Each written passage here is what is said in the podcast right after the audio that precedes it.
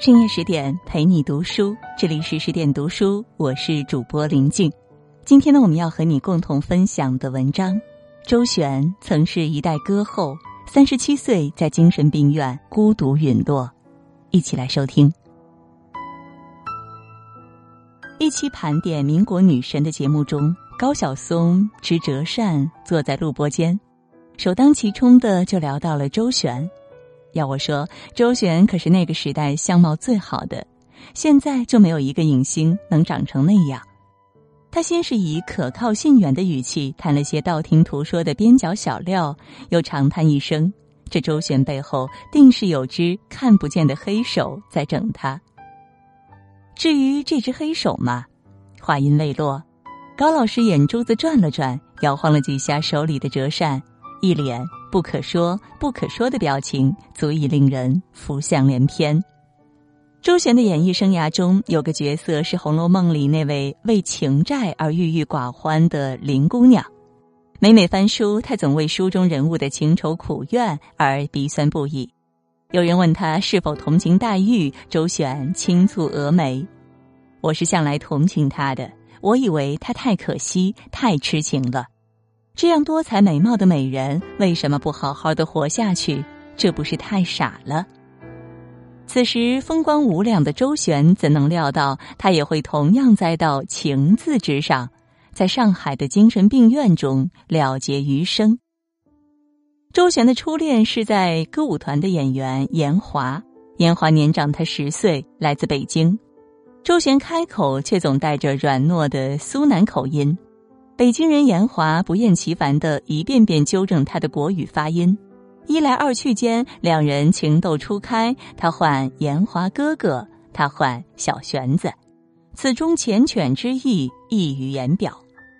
情到浓时，周旋还记得某次小别几天，他在房内不断踱步，时而揽镜自怜，时而眺望窗外天色。少女心事总是诗，对即将到来的严华哥哥周旋，既是期盼又是羞怯。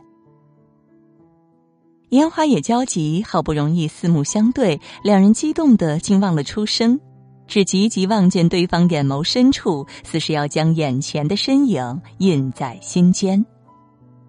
金风玉露一相逢，便胜却人间无数。只可惜歌舞团倒闭，二人事业各奔东西。周璇逐渐瞩目，人人都在传她与男演员的绯闻。期间有人替她辩驳，无论离婚前还是离婚后，周璇从不曾独自在社交场所出现。然负面消息总是更能引人注目一些，不断误解于生疏的交织中，婚姻悄然走向了尽头。周璇在日记里写道。我以为，当美满的家庭不能获得，甜蜜的生活成为幻想，猜疑、污蔑、诽谤从四面八方向我袭来，我再也不能忍受了。至今，网络上还流传着两人的结婚照，照片上二人郎才女貌，笑靥如花，好似天造地设的一对。签离婚协议时，一个在浦东大厦的写字楼里，一个在公寓里，心事几何，只默默签下自己的名字。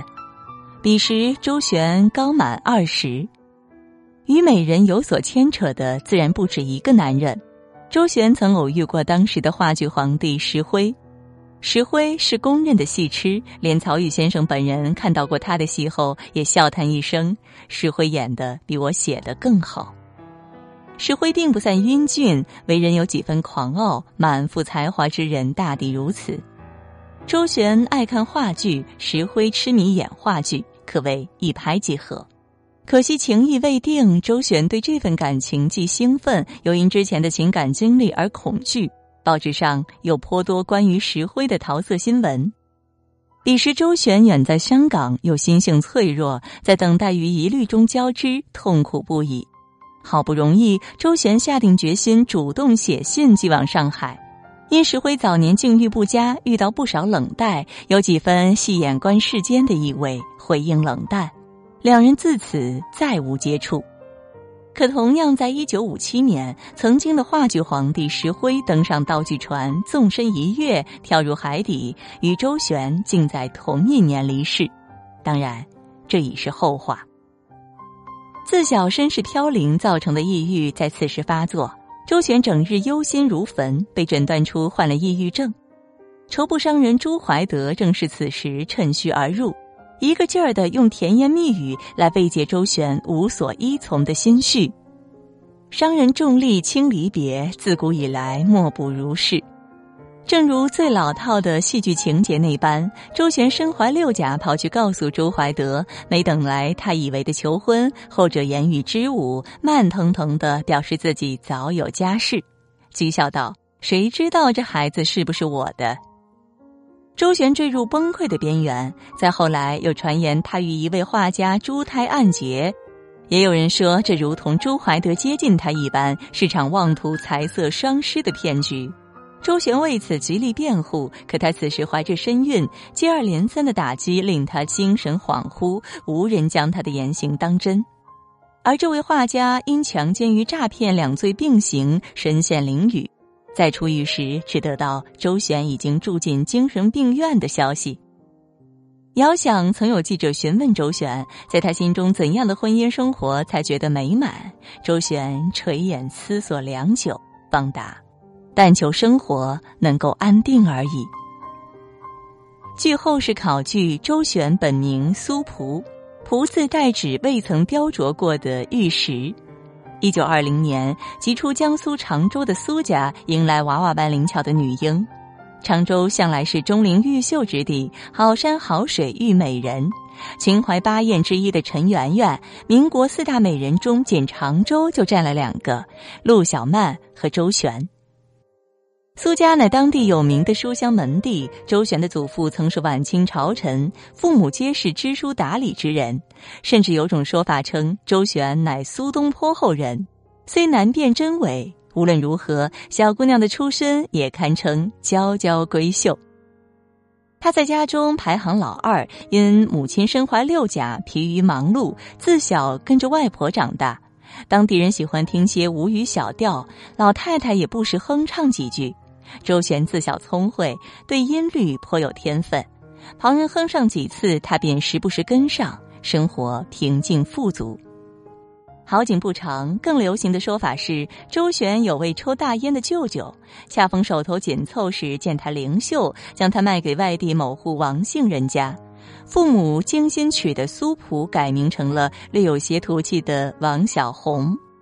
未过几年，王家出现变故，他又被辗转送到另一户周姓人家，成了周小红。周家贫困，最窘迫时，他差点被抽大烟的养父再次转手，落入秦楼楚馆、烟花之地。此时，周旋未满十二岁，其中惊慌不安可想而知。心理学上有种名为“过度补偿”的理论。只若是在人的童年时期缺乏家人关爱与足够的安全感，成年后便会愈加渴求得到爱，比常人更容易陷入抑郁的境地。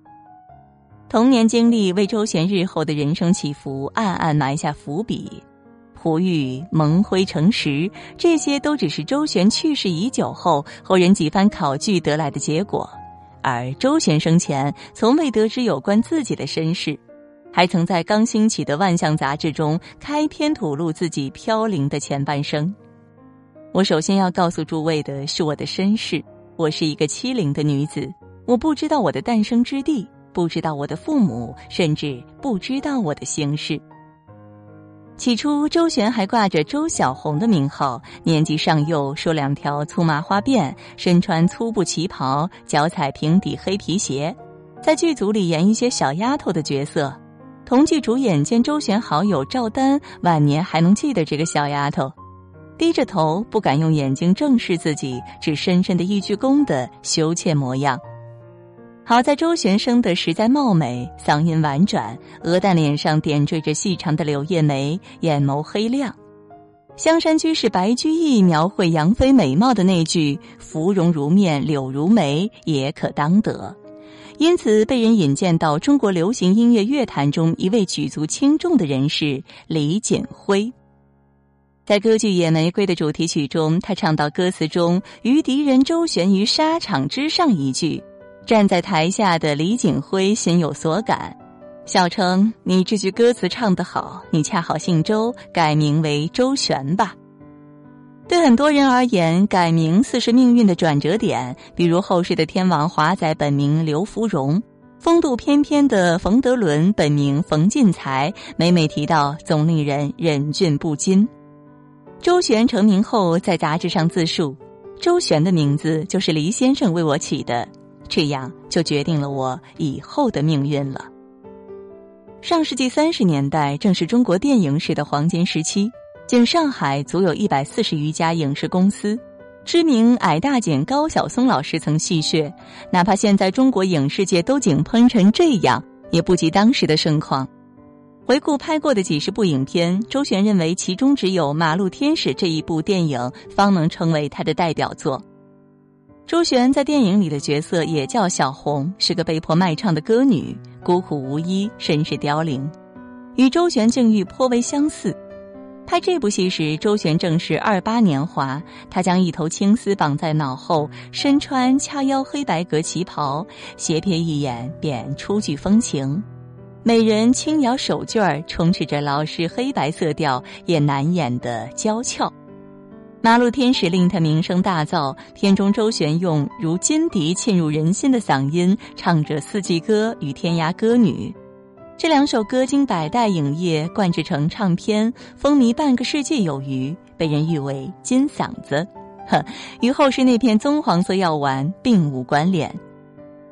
作家白先勇在书中回忆起小时候：“我的童年在上海度过，当时霞飞路上的霓虹灯通宵不灭，到处都在播放周璇的歌，家家花好月圆，户户凤凰于飞。”花好月圆与凤凰于飞都是周璇的旧作，由此得以窥见几分当下的地位。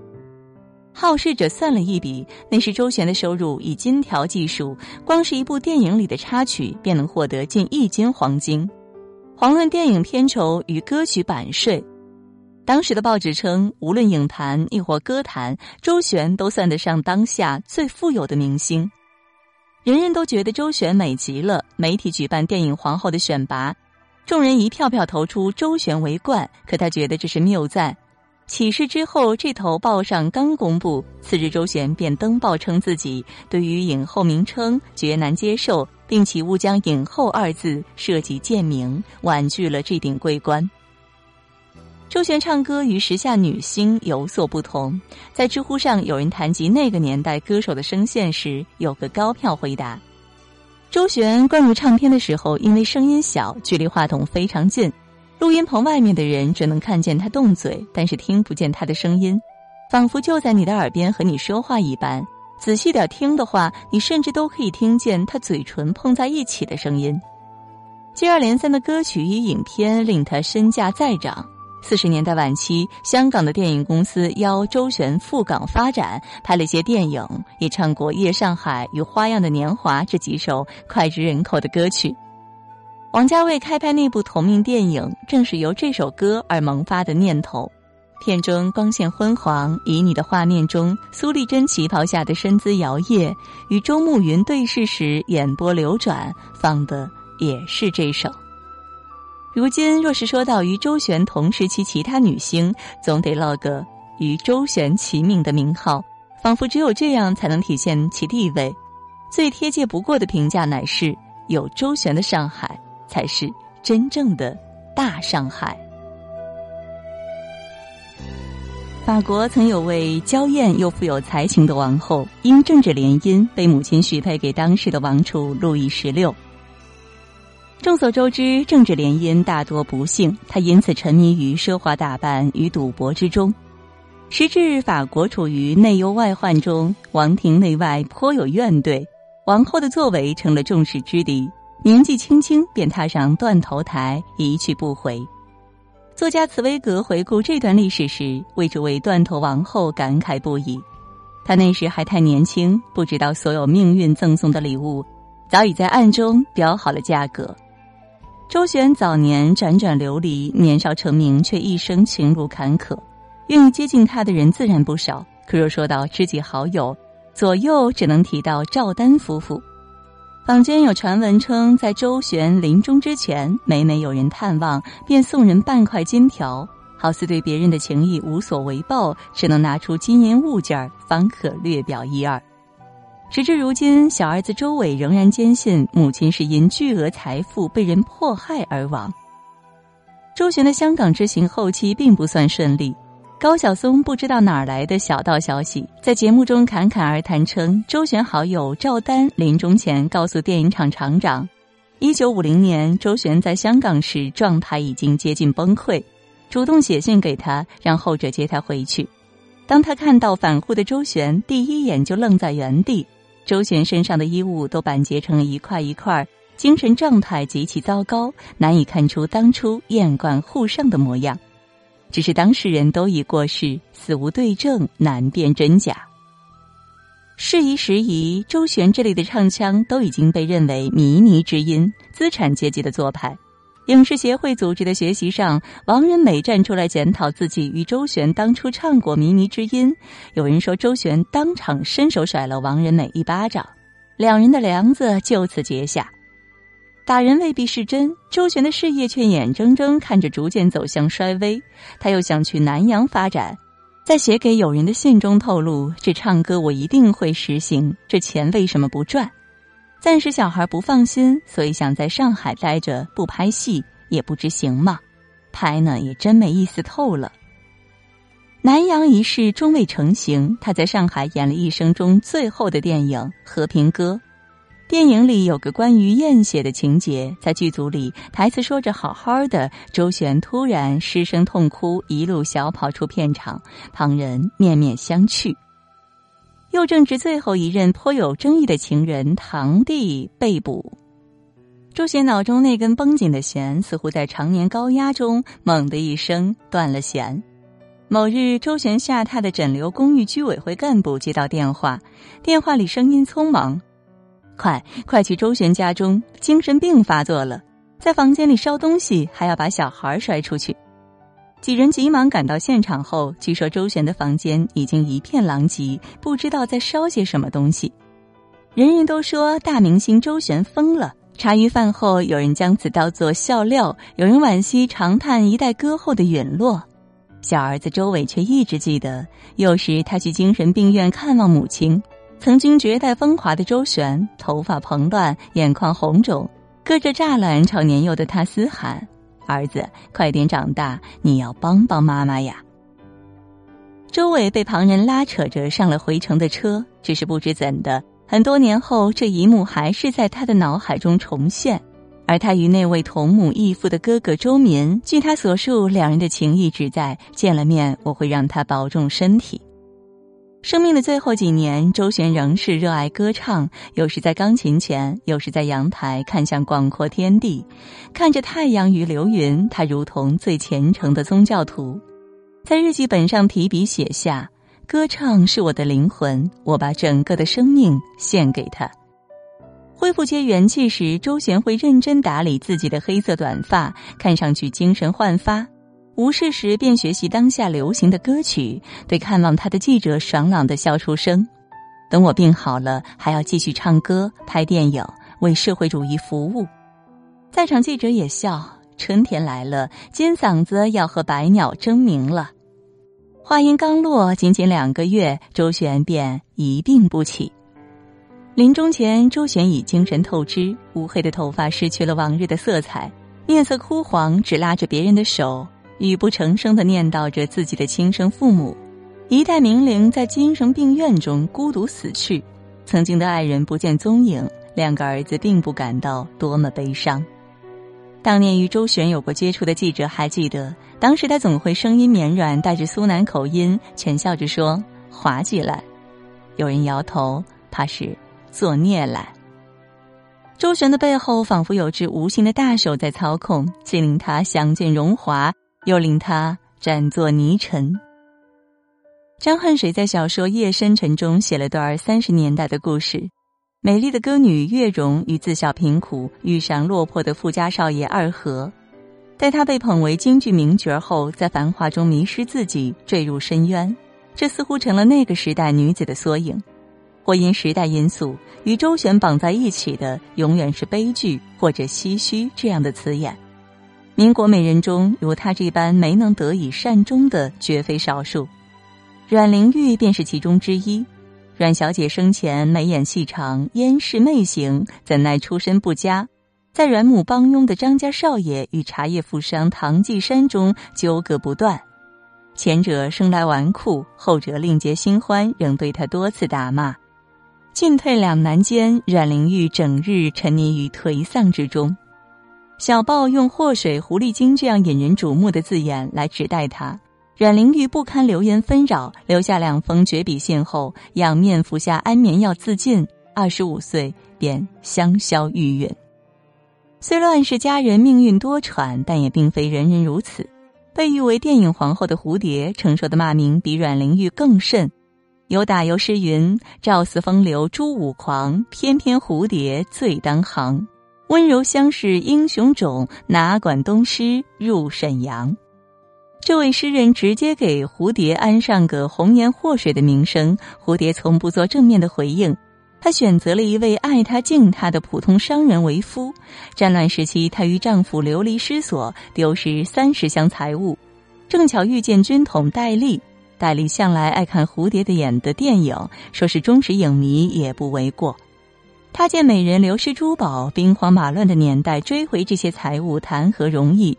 于是派人重新原样购置回来。蝴蝶见了成色不久返新的珠宝，心下了然。她满面泪痕，与之前的丈夫离别。不巧，戴笠因飞机失事而去世，蝴蝶便不声不响中又与丈夫南下赴港，无灾无害，活到耄耋之年。同样在民国时期大放异彩的女星周璇的生命只停在短短三余载，境遇截然不同。曾有记者前去采访周璇，有人想挖出些情感脚料，好为自己的版面争光添彩，试探般的问他影坛生活中是否有些许的意外和刺激。他那双明亮俏皮的大眼睛眨了眨，红唇微起。虽带些绵软动人的沪上口音，答案却模棱两可，只拉下句“不如意事常八九，可于人言无二三”。那不可于人言的部分，在心底如同盘根错节的藤蔓缠绕在一起。听闻周璇在快意油尽灯枯时给友人写信，我觉得自己意志不定，心又太直，所以害了自己。到今天，真是吃足了苦头，一言难尽。时代因素自是不必多言，却并非注定。对比同样身处动荡年代的蝴蝶与小凤仙等人，足以可见，若无自保能力且心性脆弱的状况下，盛美容貌与名声只会成为负担。多年后，仍有留声机放《夜上海》，周璇嗓音伴随老式黑胶碟片特有的沙沙声缓缓流出。若是闭上眼，好似回到那衣香鬓影十里洋场，只见他笑脸迎，谁知他内心苦闷。夜生活都为了衣食住行，晓色朦胧，转眼醒，大家归去，心灵随着转动的车轮换一换新天地，便有一个新环境。回味着夜生活，如梦初醒。然则曲终人散，佳人难觅。更多美文，请大家继续关注十点读书，也欢迎把我们推荐给你的朋友和家人，一起在阅读里成为更好的自己。